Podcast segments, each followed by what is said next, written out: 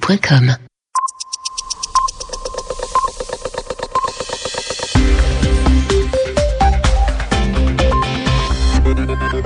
RFI 21h, temps universel 23h à Paris.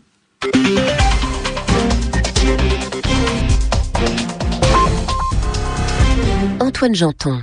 Bonsoir et bienvenue dans cette euh, nouvelle édition du journal en français facile, journal présenté ce soir avec Edmond Sadaka. Bonsoir Antoine, bonsoir à tous. À la une de l'actualité, les FARC se disent prêtes à libérer Roméo Langlois en Colombie.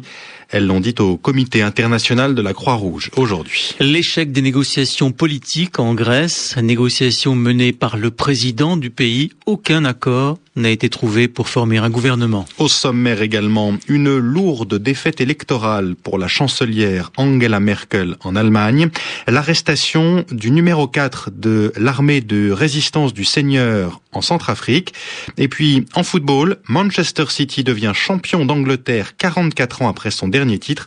En France, tout se jouera lors de la dernière journée la semaine prochaine.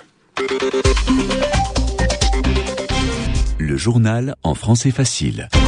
En Colombie, les FARC pourraient libérer Roméo Langlois. C'est ce qu'elles ont dit aujourd'hui au CICR, le Comité international de la Croix-Rouge. Elles affirment qu'elles veulent relâcher euh, ce journaliste français.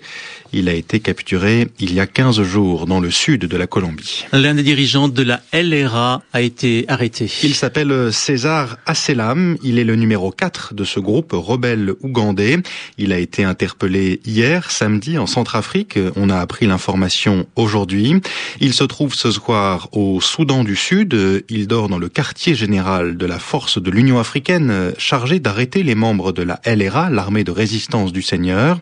Cette force est composée essentiellement de militaires ougandais. Ce sont eux qui ont arrêté euh, César Asselam. Boniface Vignon, cette arrestation n'est pas une surprise.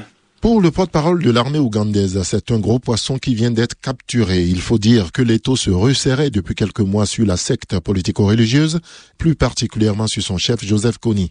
Ce dernier a toujours réussi jusqu'à présent à s'échapper, s'infiltrant dans au moins trois pays de la région, Centrafrique, Soudan du Sud et République démocratique du Congo.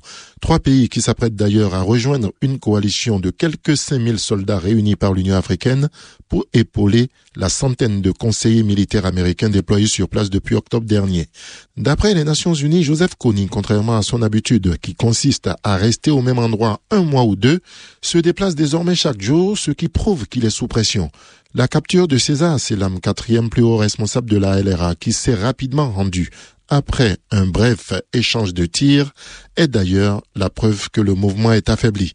Kampala assure qu'il ne compterait plus que 200 à 500 miliciens divisés en petits groupes de 10 ou 20 hommes disséminés entre les trois pays. Boniface Vignon.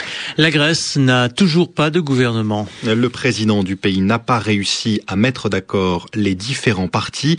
Karolos Papoulias a reçu leurs représentants aujourd'hui, une semaine après les élections législatives. Il a notamment discuté avec Alexis Tsipras, le chef de Syriza. Syriza, c'est une coalition d'extrême gauche, arrivée deuxième du scrutin dimanche dernier. Elle refuse la politique de rigueur menée par le PASOK et par Nouvelle Démocratie, un parti de gauche et un parti de droite. Beaucoup de Grecs sont d'accord avec Syriza, comme Vicky Skoumbi. Cette femme ne veut pas du plan d'aide proposé par l'Union européenne et par le FMI. Ces plans-là comportent des mesures qui détruisent des couches entières de la société et qui font disparaître complètement des paysages économiques les PME qui sont en train de fermer les unes après les autres et la misère pour les classes pauvres et, et la destruction des services publics et des hôpitaux. Il faut savoir que le nombre de suicides a doublé. Il faut savoir aussi qu'il y a des malades, des malades des cancers qui n'est peuvent pas faire un traitement correct pour la simple raison que le médicament principal pour les chimios, de temps en temps, manque aux hôpitaux parce que les hôpitaux n'ont pas l'argent qu'il faut pour payer les grands laboratoires pharmaceutiques. Et donc, il faut savoir que cette politique-là s'est traduite par la perte des vies humaines. Ce qui fait que moi je milite, ce n'est pas juste la défense des acquis sociaux, des droits démocratiques et de tout ça. Bien sûr, c'est tout ça, mais c'est surtout que j'ai le sentiment que ce qui est vraiment en jeu dans, actuellement, c'est la vie, la vie elle-même et les conditions décentes de vie. Voilà. Vicky Skumbi, une militante du parti Syriza en Grèce, elle répondait à Heike Schmidt. En Allemagne, la chancelière Angela Merkel a subi une lourde défaite. C'est son parti, la CDU, qui a été battu, très nettement battu aujourd'hui. C'était lors d'un scrutin régional en Rhénanie du Nord-Westphalie. Cette formation conservatrice a perdu 9 points par rapport aux précédentes élections. C'était il y a deux ans. Elle recueille près de 26% des voix. Le SPD, lui, obtient 38% des suffrages. Le Parti social-démocrate remporte le scrutin et conserve ainsi la gestion de cet État régional. La répression a continué en Syrie aujourd'hui. L'armée a attaqué un village du centre du pays. Elle a tué cinq personnes selon l'Observatoire syrien des droits de l'homme. L'armée a également bombardé Douma, près de Damas, la capitale.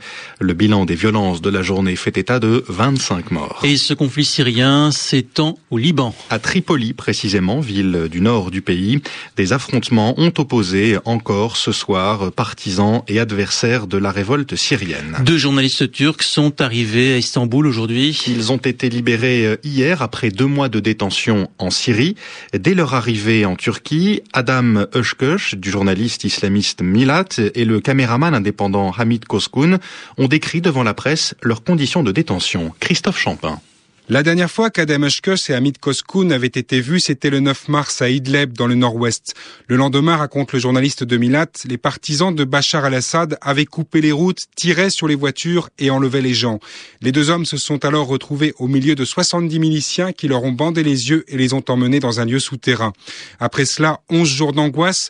Le journaliste n'évoque pas de torture physique, mais de nombreuses menaces, parfois avec un pistolet sur la tempe.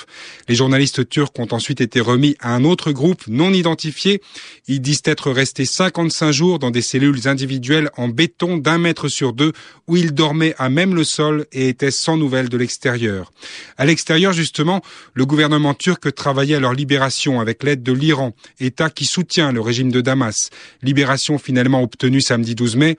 Par bonheur, nous avons pu sortir en deux mois, a déclaré Adam Ashkus, une manière de rappeler que de nombreux journalistes restent emprisonnés ou ont été tués en Syrie. Et Christophe Champin. Football, Montpellier n'a pas encore remporté le championnat de France. L'équipe a battu Lille ce soir 1 à 0, mais dans le même temps, Paris, le deuxième du classement, a gagné aussi 3-0 face à Rennes.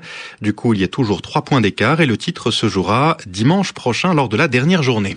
En Angleterre, Manchester City a remporté le titre. Le club a battu les Queen Park Rangers 3-2 lors de la dernière journée aujourd'hui. Comme chaque dimanche sur RFI, l'expression de la semaine, c'est avec vous Yvan Amar. Aujourd'hui, Yvan, état de grâce. État de grâce ou pas? Le nouveau président de la République en France va prendre ses fonctions dans deux jours, mais on sait bien que sa tâche, son travail, ne sera pas facile. La situation est difficile, on s'attend à ce que les difficultés commencent très vite, dès les premiers moments de sa présidence.